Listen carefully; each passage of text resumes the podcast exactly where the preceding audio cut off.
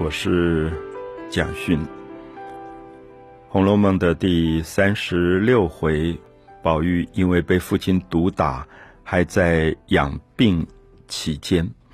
那也因为宝玉被毒打，有一个原因是他跟母亲的丫头金钏开玩笑，而被母亲误会，认为自己的儿子调戏他的丫头，所以就打了。金川骂了金川，羞辱了金川，而金川个性刚烈，就跳井自杀了。所以三十六回里面就处理了一件事，就是贾母的媳妇王夫人，宝玉的妈妈王夫人。其实她基本上应该是负责管家的，可是后来因为她念佛，所以有些事情她不愿意料理，她就交给了她自己的内侄女，就是王熙凤来管。他就把王熙凤叫来说：“呃，这个金钏死了，那我们有一些事要料理。那王熙凤就建议说，原来太太就是王夫人房子里可能有八个丫头，那现在金钏死了，剩下七个，那要不要再递补一个，请王夫人来裁夺，选一个她喜欢的丫头来递补？那王夫人就想了一下，说：哎呀，其实。”根本也用不了那么多人，那么干嘛一个屋子里摆八个丫头？七个丫头都已经很多事不必要做了。所以王夫人这一天也觉得说，那金川死了，那不见得一定要补这个缺额。那王熙凤说，不见得要补缺额是没有错，可是因为他有一个编制，有编制就有薪水。比如说每个月金川有一两的银子的薪水，那这个薪水要怎么办？那王夫人就说了：“好吧，那金钏跟了我一辈子，没有一个好下场，最后跳井自杀了。那现在她的姐妹玉钏在跟着我，那就把这一两拨给玉钏吧，等于对她的一个弥补。好，我们也知道王夫人是念佛的人，她总觉得她打骂了这个丫头，这个丫头跳井自杀，她心里当然也不安，所以她也曾经给金钏很高的丧葬费。那现在她也觉得。”再多做一点补偿吧，把他剩下来的这个缺额，每个月的一两银子拨给他的姐妹，就多多少少对他家里面可能有一点帮助。那王熙凤后来就叫玉川来谢谢王夫人。当然，我读到这些地方，我还是觉得很心痛，因为其实金钏是一条人命，我想再多的钱也无法弥补。可是对贵族家庭来讲，最后求心安。好像也就是多花一点钱就心安了。那我想，作者其实在写这样的书的回忆的时候，总是觉得自己家族里做的一些伤天害理的事，他会有很多的不安。他也觉得这个不安不只是花几两银子就可以解决的，好像应该在人性上做更多的反省，才能够让这个家族消除一些罪欠。那这一段里面最有趣的是写的王夫人就顺便问到说，几个姨娘，姨娘就是老爷收的妾，比如说很有名的赵姨娘，她原来是丫头，后来被贾政贾宝玉的爸爸看上，就生了两个孩子，就升格成为姨娘。可这种人是很可怜的，就是她基本还是被丫头看待。那王夫人就说，他们每个月的月钱都有给吗？那王熙凤当然很紧张，因为她是一个管家的人，有点像董事长忽然把总经理叫来问说：“那员工每个月的钱都有给吗？那个薪水有没有被你克扣？”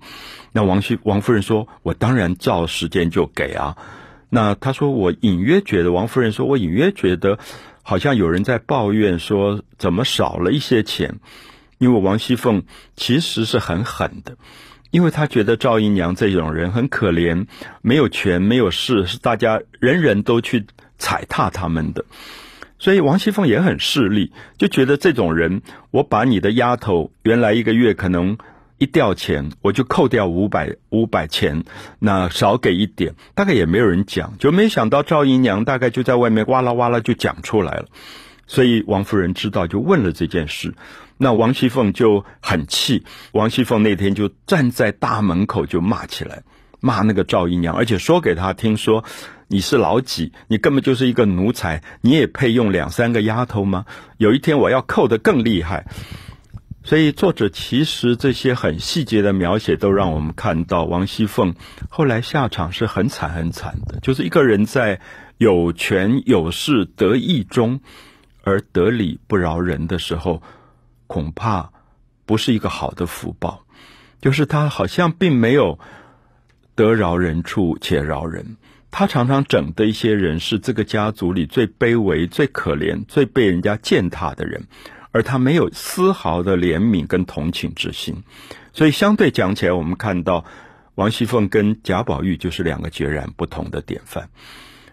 贾宝玉总是觉得有人受苦、有人受委屈，他就特别的体贴去照顾；可是王熙凤觉得你可怜，你活该，我就硬是要整你，硬是要踩踏你，所以那种我们叫做刻薄。啊，刻薄，因为自己有权利、有财富，就刻薄别人，大概都没有给自己留最好的余地。《红楼梦》的三十五回，在中段的部分，我们看到有一个有趣的描写：贾宝玉被父亲毒打，受了伤，在卧病其中，多半时间躺在床上，昏昏沉沉的。睡着了，人事不知。然后他的丫头袭人就在那边坐在床旁边绣一个果肚。果肚我们现在不太用了，就是古代小孩子睡觉的时候怕踢被子会着凉。我们知道人最容易受凉的部分是他的腹部，就是因为内脏都在这个部位，所以中国古代就有一种特别的服装叫果肚。那果肚就刚好把自己的肺呀、胸部、腹部能够罩住。那通常这种果肚是大红的，小孩子戴，女人后来也戴，即使成年以后也戴。可是这一天，袭人就拿了一个白色的领子，上面在绣五色鸳鸯在戏水的一个图样，绣得非常好。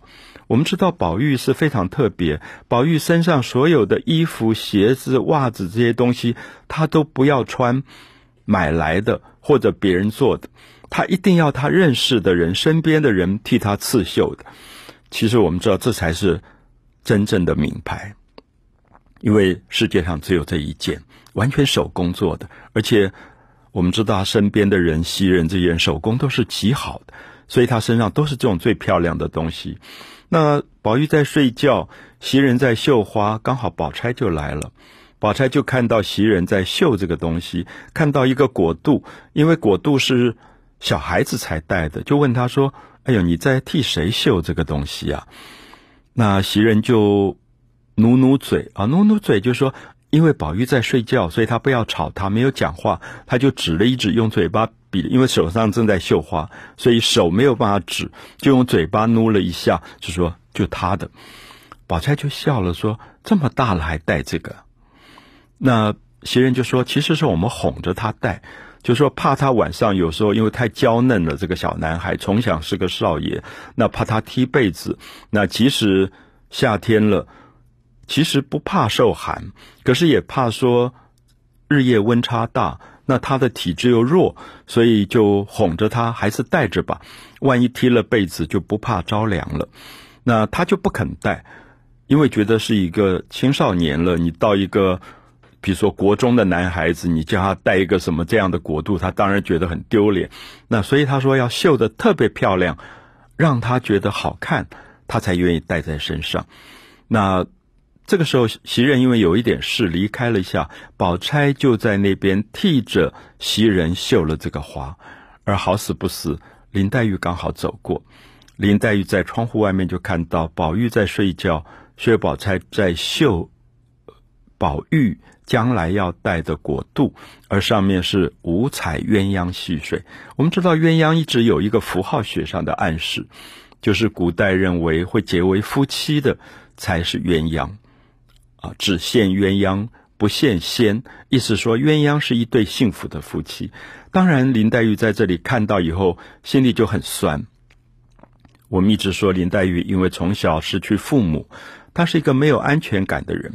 她从小依靠了外祖母贾母为过日子。那虽然这个表哥贾宝玉对她很好，非常疼她，可她还是没有安全感。那后来来了宝钗这样一个女孩子，她更感觉到威胁，因为宝钗处处都非常优秀，而且又大方，而且也是贾府的亲戚，年龄也差不多，所以她就很容易。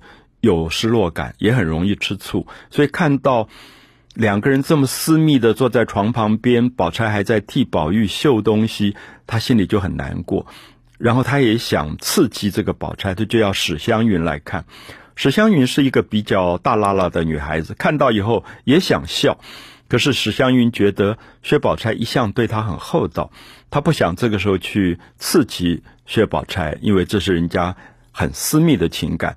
就拉着林黛玉就要走开了。可是我们也知道，林黛玉这个时候心里面当然存留了非常多的疙瘩啊，就是觉得好像自己会排除在宝玉跟宝钗之外。我觉得三十六回里非常精彩的一段是贾宝玉后来醒来跟袭人的一段对话，他跟袭人讲到死亡。我觉得里面有非常美的文字，也希望大家能够注意。因为宝玉跟袭人说，他很不喜欢儒家讲的“文死谏，武死战”。就中国儒家认为，一个读书人、文人要死亡在觐见皇帝，皇帝有什么不对，觐见他，最后被皇帝死杀掉，这是尽忠。那一个武官就要死在战场上，“文死谏，武死战”。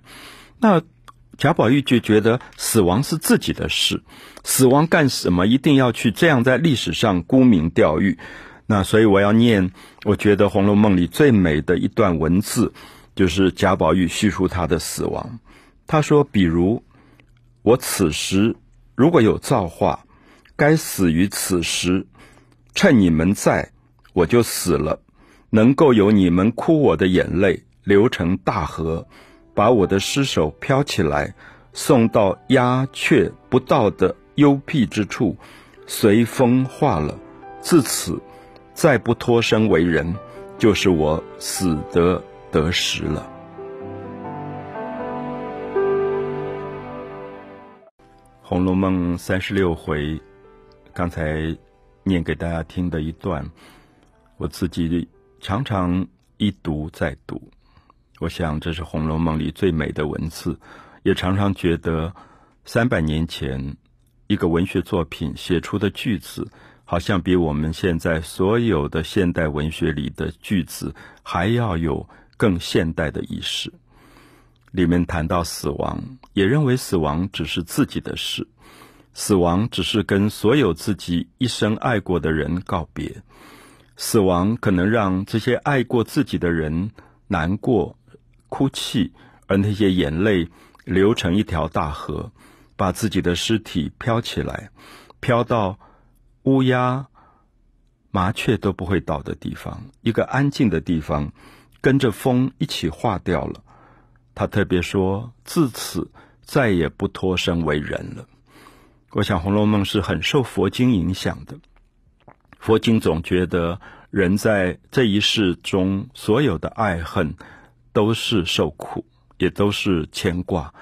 那其实，如果修行到最后，也就是跳出了轮回，那么所以说再也不脱身为人。所以，我想这一段，如果大家有机会翻出《红楼梦》的第三十六回，可以反复阅读，可以看到《红楼梦》里最迷人的部分。三十六回在最后一段讲了一个很动人的故事。它里面讲到宝玉养病，伤养的稍微好一点，可以起床了，可以下床了，可以稍微走动了。他忽然就想到了以前看戏，看到《牡丹亭》，汤显祖写的《牡丹亭》。《牡丹亭》里大家最爱看的两段是游园惊梦，而惊梦里面有一段在讲杜令。杜丽娘这个女孩子，这个少女在春天的时候唱的《鸟情思》，吹来闲庭院，摇漾春如线。啊，因为身体受伤，因为身体的痛，因为病刚刚好一点，所以她起床以后就想说，可以走到梨香院去找一个唱这个《牡丹亭》唱的最好的一个戏曲的女孩子，叫做林官，年龄的灵灵官来唱这一段给他听。可是宝玉去了以后，就问别人灵官在哪里。当他看到灵官的时候，他也吓一跳，因为灵官就是有一天下大雨的时候，在地上一直写一个字“蔷薇”的“蔷”，蔷薇的“蔷”，不断重复写“蔷”的那个女孩子。他当时不懂，宝玉不懂，说为什么这个女孩子下着大雨，好像都出神了，在地上写了一个一个有“强”字，而这一天刚好。贾强来了，他恍然大悟，原来这个女孩子在跟贾强这个男孩在谈恋爱，所以他就忘神的一直在写“强”这个字，而贾强也很爱灵官。贾强这个长得很俊美的一个少年，就拿了一个鸟笼，鸟笼里面就养了一只鸟，这个鸟很珍贵。贾强特别说是花了一两八千银子买来的，很贵很贵的一个鸟。因为这个鸟被训练过，它会在一个小戏台上唱戏，会用嘴巴咬一个旗子来表演特技。所以贾强心很好，他觉得这个东西很贵，可他愿意买来给灵官玩，因为灵官身体不好吐血，他觉得这个东西可能会让灵官开心一点。结果没有想到，灵官大怒。大怒的原因是灵官说：“你们贾家花了一些钱，把我们十二个女孩子，这些穷的家里没有饭吃的女孩子买来学这个唱戏这个东西，关在这个像监牢一样的地方，每天逼我们唱戏。你现在还不够吗？你还要去买一个鸟，这个鸟。”也在笼子里关着，也在唱戏。你不是故意在讽刺我吗？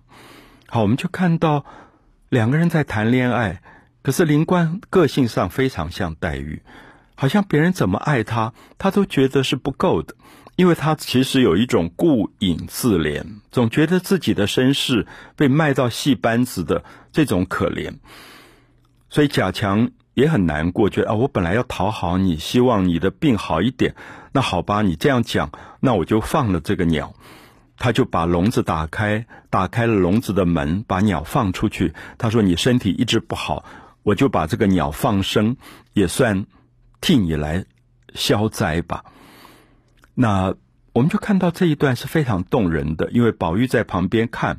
宝玉本来是希望灵官替他唱一段，可灵官不肯替他唱。灵官说：“我嗓子哑了。”我不替人家唱。那前一阵子贵妃娘娘要我进宫去唱，我都不肯唱。我们知道灵官是非常有个性的，而宝玉听了以后，也知道说灵官只爱贾强，所以他根本甩都不甩宝玉。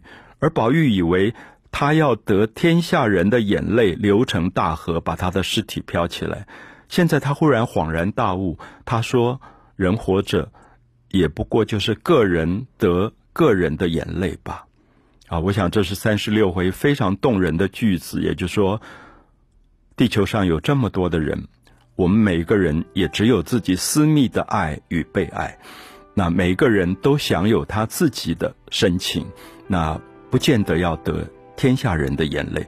那么，也就是宝玉说的“个人得个人的眼泪”吧。